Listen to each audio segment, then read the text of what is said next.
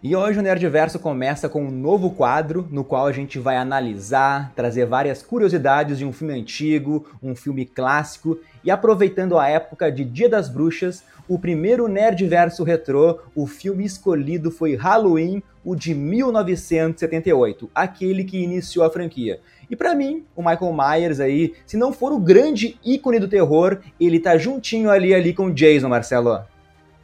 É, meu, cara, assim, uh, eu acho que esse, esse quadro ele começa perfeito justamente nessa época de Halloween, né? Trazer esse filme, porque ele não é só um grande marco nos filmes é considerados slasher, né?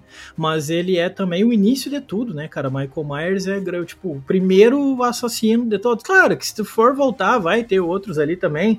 É, a gente pode lembrar do Black Christmas, né? A Noite de Terror. Tem gente que vai ver, tipo, filme lá da década de 30, que já era possível ver características de filmes slasher, assim. Mas para muita gente, esse é o primeiro grande filme do assassino perseguidor, assim. O Michael Myers, ele é um grande marco, né? Nesse tipo de filme. E eu, e eu vou ter que concordar, cara. É icônico demais, né, mano?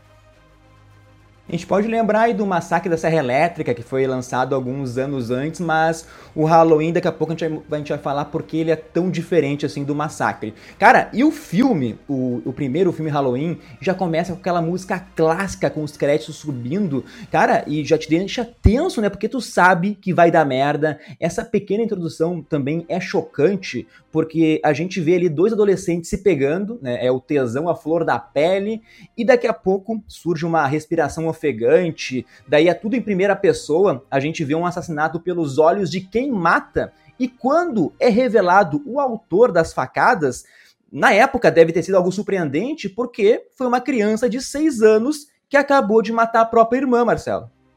É, exatamente, cara. Já esse primeiro take do filme, ele já é muito marcante, né? Muita gente diz, ah, foi cópia do, do Noite do Terror, foi cópia do Black Christmas e tudo mais, mas, é, pô, o próprio eh, diretor do Black Christmas falou, cara, não tem nada a ver, sabe? Tá, tá, não tá copiando, pelo amor de Deus. Mas começa muito bem porque é justamente na visão do moleque, né? É, eles filmaram aquilo ali com aqueles suportes Panaglide que a, a, a, Panavision fazia nas antigas, que seria uma espécie de estabilizador, só que gigantesco, né? Cara, e ficou muito bom aquela cena do Michael Myers ali, então, versão molecote lá, em 1963, né? Que vai acabar matando a própria irmã, e ele, ele já mostrava, então, sinais claros de, de, de psicopatia que ele teria, né? Muito doido, cara. Esse início, para mim, ele é icônico demais. E não é explicado nesse primeiro filme porque o Michael mata a irmã. Depois, no futuro, vão ter até diferentes explicações. Mas vendo o filme de novo, dá a entender que a irmã do Michael, ao invés assim, de estar levando ele para se divertir no Halloween, né? Adolescente aquilo, Marcelo, né? Prefere curtir com o namorado e deixa o Michael sozinho. Então, como o psiquiatra depois descreveu, né, que ele não tem humanidade, na verdade ele fala que o que tem lá é a pura maldade dentro do Michael. Então esse pequeno Michael Myers de 6 anos resolve matar a irmã, talvez por se sentir trocado, desprezado. E isso ele leva adiante também para os outros assassinatos do filme, mas pelo menos é a minha visão. Não sei se tu enxerga assim também.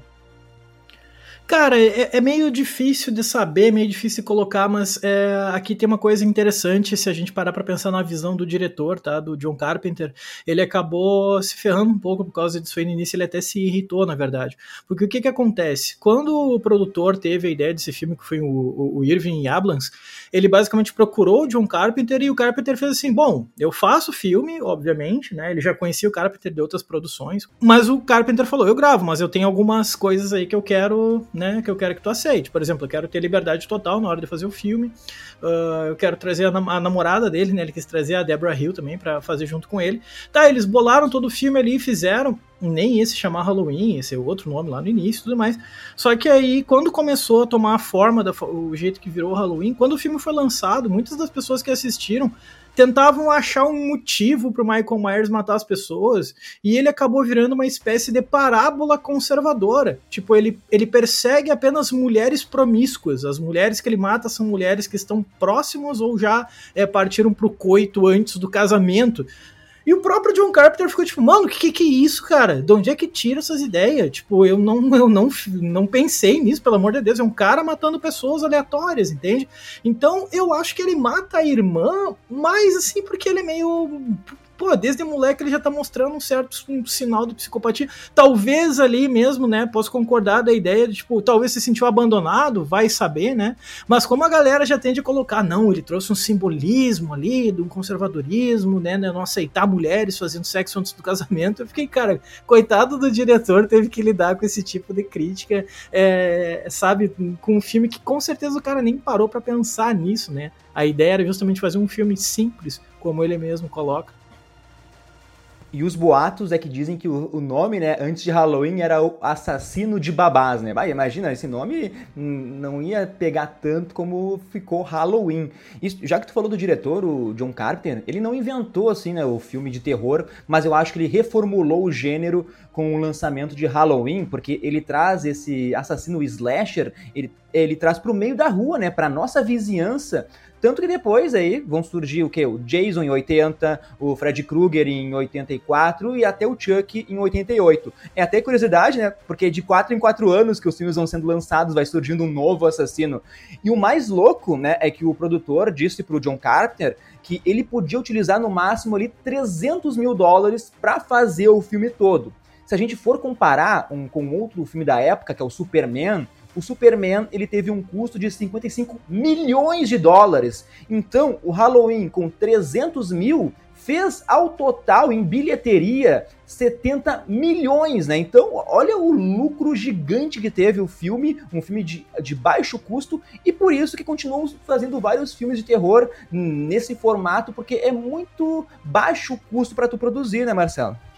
Cara, é baixo custo e é um filme que desde o início ele já se propõe a ser um filme simples, né, cara? O John Carpenter ele não quer fazer nada muito tipo, ah, meu Deus, eu quero fazer algo aqui que vai revolucionar, que tem que ser cheio de efeito, isso. Não, ele queria fazer um filme onde tem um assassino no subúrbio matando pessoas inocentes e tudo mais. E é muito louco que quando tu cita o Jason, tu cita o Fred Krueger, eu acho muito louco que esses assassinos eles têm, eles têm assim um propósito. Geralmente é a vingança, né? Eles se ferraram e eles voltam à vida, então, basicamente, para ferrar geral. O Michael Myers não, cara. Ele é simplesmente um cara que mata pessoas. Ah, mas qual é a motivação dele? Não tem, cara. Ele não tem uma motivação. Isso eu acho muito louco. E ele nem se preocupou em tentar criar uma motivação para isso, né? Não, ele simplesmente mata as pessoas, ele não mostra sentimentos, ele não mostra nada, ele simplesmente quer matar pessoas por aí. A própria máscara dele meio que passa essa imagem, né?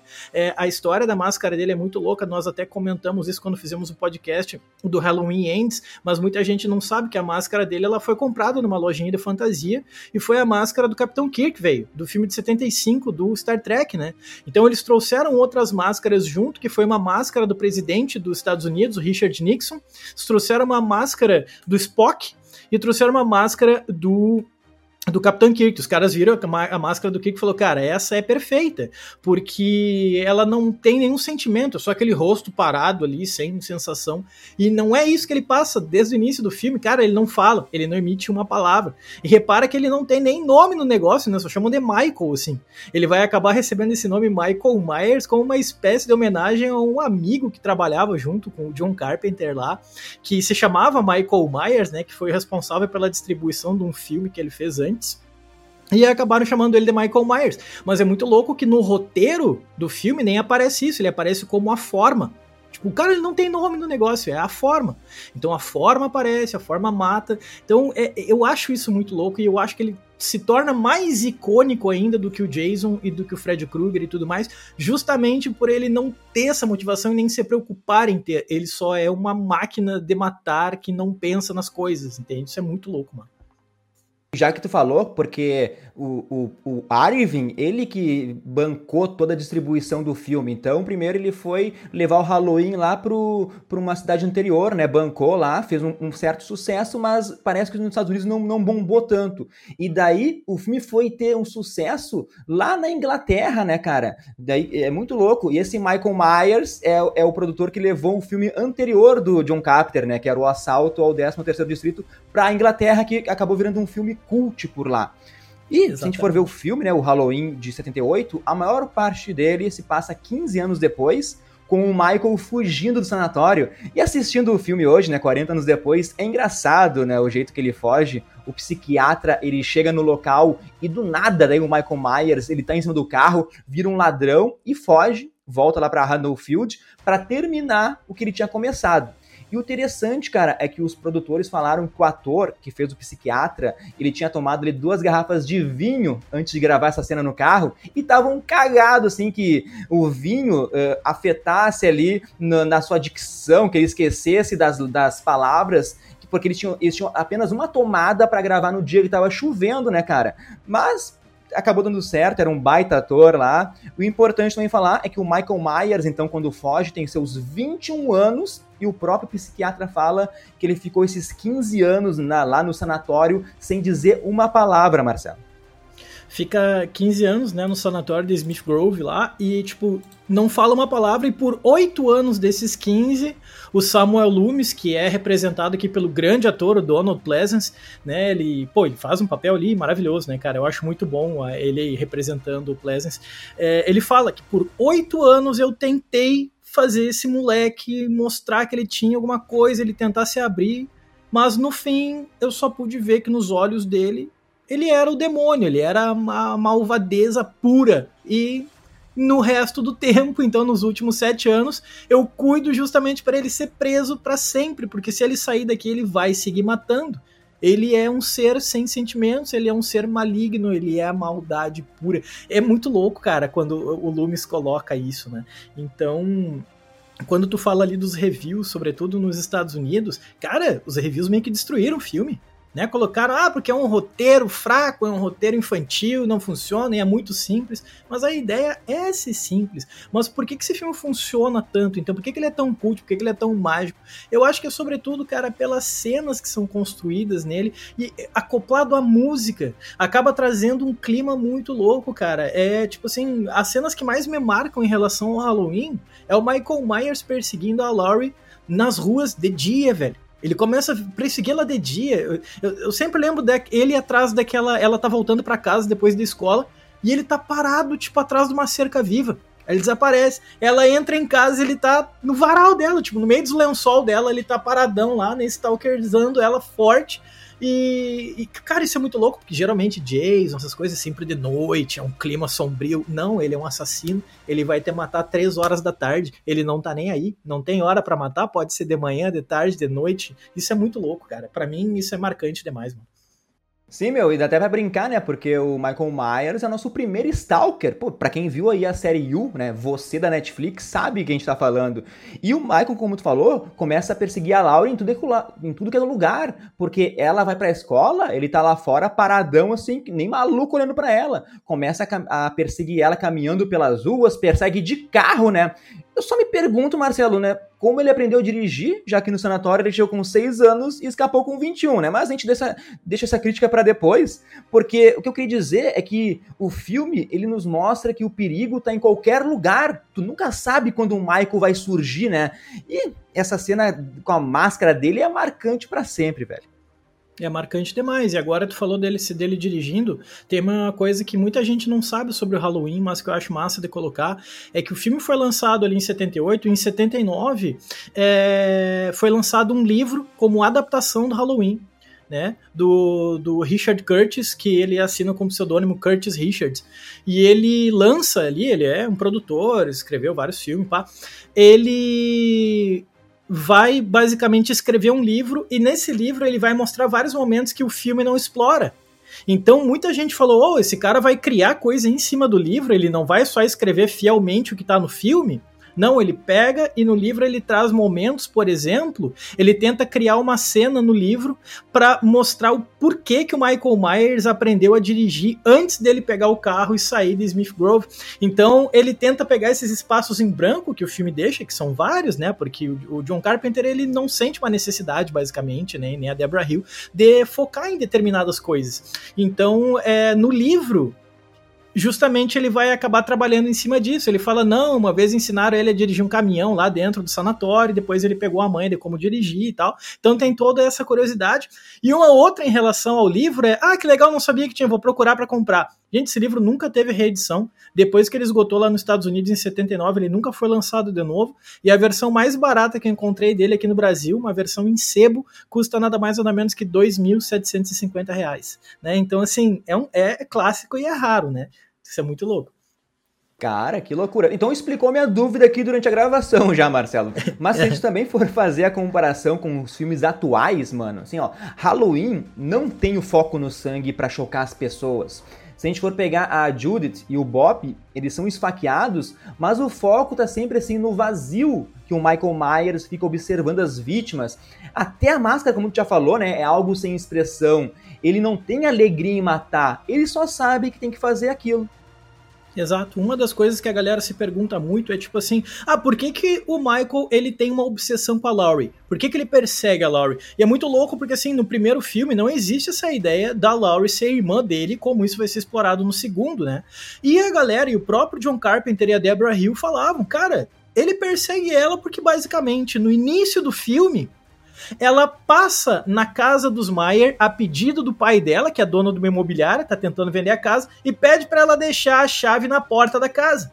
Aí a gente repara que quando ela entra na casa para deixar a chave ali na soleira, ele tá vendo ela de dentro da casa, ele tá enxergando ela, e aquilo ali acabou gerando uma obsessão nele. Tipo, ele tava ali quieto, talvez ele se sentiu ameaçado por ela, talvez ele sentiu que ela furou o espaço dele, e aí ele começou a perseguir ela a todo custo. É uma explicação perfeita? Não, mas é, é uma explicação. E essa é a mais aceita do público em geral. O porquê que ele persegue tanto ela. No 2 aí vai ter essa quebra, demonstrar que não, ela é irmã dele e tudo mais. Né? Mas, cara, eu sinto que do 2 em diante já não funciona tanto como o 1, um, que é uma obra-prima dos, dos filmes de terror slasher. E depois vão dizer que não é mais irmã também, né? Porque a nova trilogia não é mais irmã. Então, então é uma grande confusão que fizeram aí para colocando a Laurie como irmã a partir do segundo para depois desmentir isso. Então, o pessoal é, aí que não tá tem que ver todos os filmes para entender a lógica, né, Marcelo? Mas Exatamente. se a gente for pensar na época, é, é era comum assim sexualizar as mulheres a amiga da Laurie, por exemplo, a Anne, ela tá lá como babá e se suja de manteiga, e daí ela tira toda a roupa lá e tem uma hora até que eu acho engraçada que ela vai ter que levar a roupa para lavanderia e a porta se fecha, ela fica trancada e ela tenta escapar pela janela e fica presa numa janela. Tipo assim, é tipo é, é a tensão de um filme que só vai crescendo a partir de agora e a gente começa a ver ali os vultos do Michael Myers, é a construção desse grande vilão e tipo, as mortes nesse final são de pessoas, né, que a gente pode brincar, né, que querem transar, querem se divertir, beber, fumar, entrando na brincadeira aqui que os diretores não querem, né, mas o Michael a gente pode pensar que é o assassino que, que preza pelos bons costumes, né, e a primeira morte da Anne, ele estrangula ela dentro do carro, é, era algo assim que ninguém esperava, né, Marcelo? Exatamente, ninguém esperava. E essa, isso que tu coloca, né, dele ser do cara dos bons costumes, justamente foi o que deu o gás para acharem que, na verdade, tanto a Deborah Hill quanto o John Carpenter teriam criado ele em cima de uma parábola, em cima de um simbolismo de conservadorismo. Não, ele vai matar todo mundo aquilo que fere esses bons costumes e tudo mais. Só que os caras tiveram que deixar claro mil vezes, falando, mano, não, ele só mata pessoas. A gente não pensou em nada muito profundo no negócio, não. Então é muito louco, porque às vezes isso acontece muito, né, cara? Eu tinha muito isso nas aulas aulas de literatura, quando a gente, sei lá, ia no colégio, a professora falava, mas será que aquela parede azul lá, o autor, ele não quis criar um simbolismo daquela representa? E eu ficava pensando, cara, mas será que o autor simplesmente não só diz que a parede é azul porque a parede é azul, tipo, então é, é, o que o John Carpenter teve que lidar muito é, cara, eu simplesmente quis fazer um filme simples e as pessoas estão problematizando ele demais em muitos sentidos, assim, sabe? O que é legal, porque daí faz também que as pessoas falem, falem, falem, falem, e nós estamos em 2022 e a galera segue falando loucamente ainda, né, mano? Uh, cara, uma Sim. coisa que eu gostei muito, fala, fala. Uma, uma coisa que eu achei muito doida nesse filme é as referências que existem, né? Existem essas algumas referências espalhadas ao longo do filme, é, além da máscara, era do Capitão Kirk e tudo mais. É, por exemplo, o nome da Laurie Strode refere-se à primeira namorada do John Carpenter na vida real, né? Tipo, o nome de Haddonfield, Illinois, que é uma cidade que não existe, ela é baseada na cidade de Haddonfield, Nova Jersey, que é a cidade da Deborah Hill. O nome do manicômio, que é o manicômio de o manicômio de Smith Grove, é a cidade próxima da onde o John Carpenter nasceu. Então eles vão pegando nomes de coisas da vida dele, né?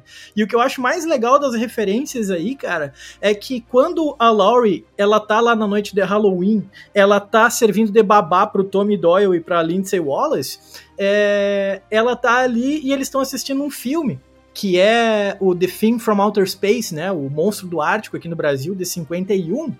E o que é muito louco é que dois anos depois desse filme foi lançado, tipo, no caso Halloween, dois para três anos depois que esse filme foi lançado, o John Carpenter, que dirigiu Halloween, vai dirigir um remake desse filme de 51 que tá passando na TV no Halloween, que acaba sendo o John Carpenter's The Thing, que é considerado por muita gente um dos melhores terror da história, assim. E eu, e eu concordo pra caralho, cara. O The Thing é um filme maravilhoso, foi dirigido pelo cara, e pô, é maravilhoso. Então ali a gente já vê uma pequena, uma pequena referência a ele, né?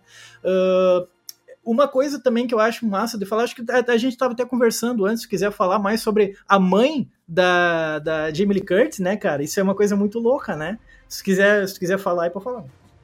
Sim, cara, a Jamie Lee Curtis, ela é filha lá da estrela principal de Psicose, né, cara? Aquela, aquela cena icônica que tá a mulher tomando banho e vem a faca com aquela música, assim, a gente nunca vê as facadas. A Jamie Lee Curtis é filha dessa atriz, então são, assim, referências incríveis pro filme. E o John Carpenter, não sei se tu falou, ele chegou depois a se casar com a Deborah Hill, que era a produtora do filme, Marcelo. Ah, isso é muito louco, cara. Uh, pô, e trazer a Jamie Lee Curtis, porque já sabia, eles falavam assim, não, é que o grito dela é genético. A forma que a mãe dela gritava lá no Psicose, ela vai gritar aqui também, né? Então, pô, olha a atriz maravilhosa que a Jamie Lee Curtis acabou se tornando, né, cara? E assim, é, dá para ver as referências ao Hitchcock também, não só no fato de trazer a Jamie Lee Curtis, que é filha da Janet Leigh, mas também é, nos nomes, né, cara? Tipo, o molequinho que ela tá servindo de babá lá, o Tommy Doyle, Tommy Doyle é referência ao nome também de um cara que aparece né, nas obras do, do, do Hitchcock também, né, cara? Então, é, essas pequenas referenciazinhas eu acho muito legal como uma forma de homenagear aqueles que te influenciaram, né? E a Deborah Hill e o John Carpenter, eles fazem isso demais ao longo desse filme.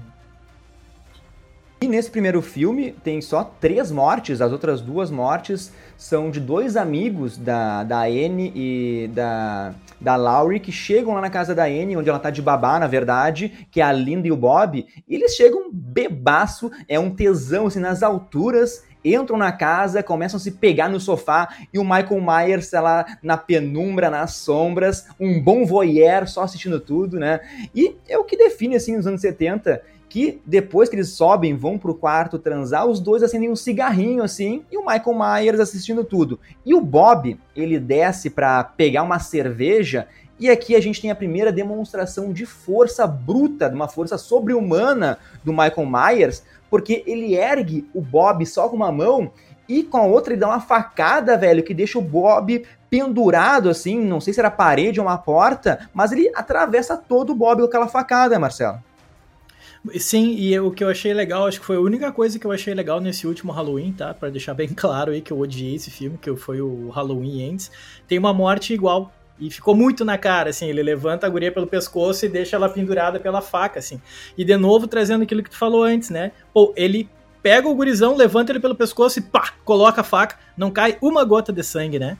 E isso é uma coisa que eles deixaram muito claro. Falaram, não, eu prefiro que vocês imaginem na cabeça de vocês a nojeira. Eu não quero criar nojeira e depois, ah, não ficar tão legal assim, meio que estragar a experiência. Eu acho mais aterrorizante vocês imaginarem essa essa violência que vocês não estão vendo na tela, para mim isso acaba sendo mais aterrorizante, mais realista. E é uma forma muito legal de, e original de pensar, né, de certa forma. Sim, e o John Carpenter, ele nunca foi conhecido pelo terror, ele gostava do suspense, da comédia até. A gente pode ver esse tom cômico porque depois que o Michael ele sobe pro segundo andar, ele tá com um lençol parecendo um fantasma com os óculos do Bob, né? Pode até parecer ridículo vendo hoje, mas essa cena para mim faz sentido para época, porque mostra tipo assim que o Michael também tem uma mente de uma criança ainda. E a terceira morte e última é o Michael então estrangulando a Linda, a namorada do Bob, com o fio do telefone, né? Enquanto ela ligava para Laurie, né? A partir daqui então o filme ele entra num terceiro ato, que daí é, é ação, é tensão de tirar o fôlego assim. Que quando a Laurie ela vai lá para casa dos Wallace, ela encontra então esses corpos, os três amigos, e começa a perseguição então que vai ficar marcada na história do cinema aí, porque se a gente for pensar, 40 anos depois, a Jamie Lee Curtis, ela volta a interpretar a Laurie, né? E continua sendo sempre perseguida pelo Michael Myers. Não, sim, cara, é, é, é maravilhoso. E, e, nesse último momento aí vira essa pauleira, né? Ela se torna a mulher final, assim, tipo, vai pro pau, vai pra, vai pra loucuragem ali e acaba levando a melhor. E o, o, o Donald Pleasance, né? O Samuel Loomis lá, que tá meio que procurando ele, que quase ninguém leva a sério, né? Ele vai atrás do xerife e fala: Olha só, o Michael Myers voltou, toma cuidado. Ninguém leva a sério. Aí quando começa a levar a sério, já é meio tarde, ele já matou uma galera ali Uh, quando encontram, né, o Michael, o cara, se eu não me engano, ele dá seis tiros nele, né, velho? Acho que é seis tiros no, no cara. Ele cai do alambrado, cai lá no chão. E mesmo assim, é, o cara, tipo, tu vai lá depois juntar o, os restos dele, ele não tá lá.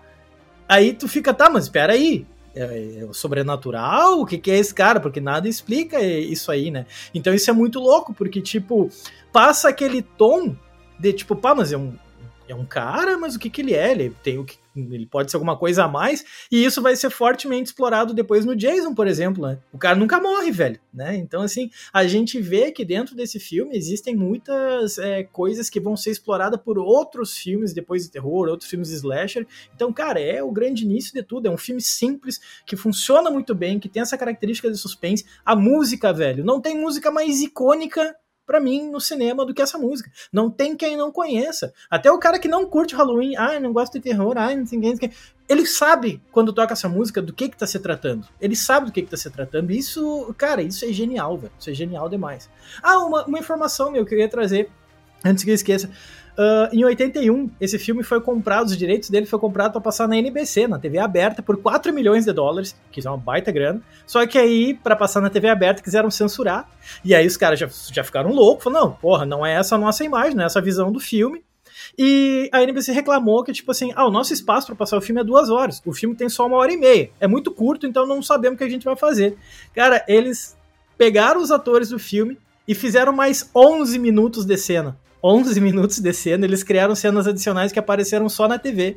E isso é muito louco, por quê? Porque para fazer esses 11 minutos de cena adicional, eles gastaram 300 mil dólares. Ou seja, o valor original da produção do primeiro filme inteiro, eles gastaram para fazer só 11 minutos depois. Muito doido isso, né, cara? Para ver como o gasto com um filme ele é muito subjetivo. Né? Ele é muito subjetivo, às vezes pode ser um valor super alto, super baixo, isso não dita se o filme é de boa qualidade ou não, né, cara?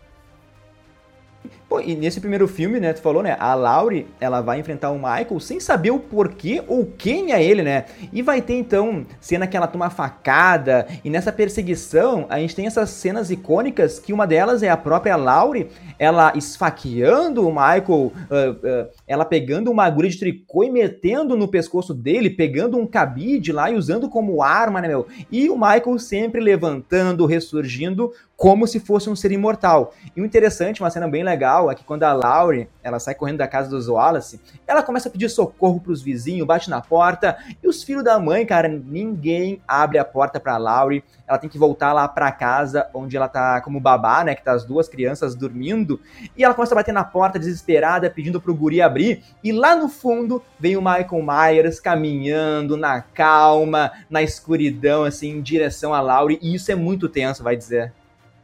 Nossa, cara, sempre, porque ele nunca, ele nunca corre, né, velho? Ele sempre tá caminhando, mas ele tá sempre onde ele tem que estar, tá, né? Ele não precisa correr, ele sempre vai chegar onde ele quer chegar. Aí ele tá deitado lá no chão, quando vê ele levanta já. Né? Inclusive esses dias vazou na internet, vazou não, né? É, viralizou na internet um vídeo de um gurizinho lá nos Estados Unidos no Halloween vestido de Michael Myers, ele cai, ele tá andando em cima de uns, de uns lá, ele acaba caindo, e aí a mulher fica filmando, quando uma mulher vai ajudar ele, ele levanta. É igualzinho o Michael Myers, assim, cara, maravilhoso, porque, tipo, pegou justamente essa aura do assassino que, tipo, ele é todo durão, assim, não, parece que ele não sabe se mexer, mas ele tá sempre pronto, né, a ter uma resposta rápida para conseguir chegar até a presa dele.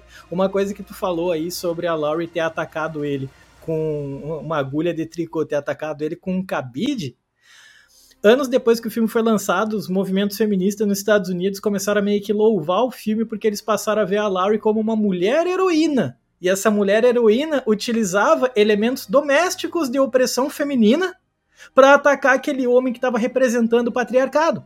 Tipo assim, vira completamente, né? Lá no início a galera achava que esse filme ele era basicamente uma meu Deus, ele é uma representação do conservadorismo, e depois ele, ela vira um símbolo do feminismo. Então o próprio John Carpenter não sabe responder, ele fala, ah, cara, criam tanta coisa em cima desse filme que eu já não sei mais o que seguir, podem falar o que vocês quiserem, eu lavo minhas mãos aqui. Então é muito louco como tem essas visões amplas sobre ele, né?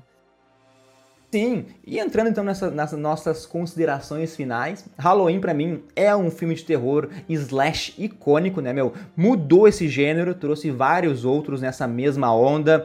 Nesse primeiro filme, falta uma motivação pro Michael, uma explicação do porquê ele começa a matar, mas para mim isso não é relevante, né, cara? É explicado lá naquela pequena introdução, é uma criança que mata, simples, né? Claro que a pessoa que quer uma mega história para conhecer melhor o assassino talvez fique decepcionada, mas aqui eu acho que é a criação de uma mega franquia, né, meu? O Michael é o personagem chave. Para mim, Halloween também, como tu falou, é muito sobre a Laurie, meu. Pouco assim, uh, poucas gente vão torcer para ela, mas eu sempre torço para Laurie. Por isso que a gente começou o Nerd Verso Retro com Halloween. Ele é perfeito, Marcelo, para qualquer época do ano.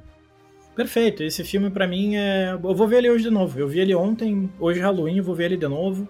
Aquela introdução maravilhosa lá, aquela cabeça de abóbora, aquela música tocando o maior tempão, véio. É lindo, cara. Meu Deus do céu, esse filme abriu tantas portas e, e não só por ele ter aberto portas, é que ele é bom, cara. Ele passa muito rápido. É uma hora e meia que passa voando, né? Então, é antes da gente fazer só a consideração final, eu queria indicar esse livro aqui, Halloween, da Dark Side, beleza?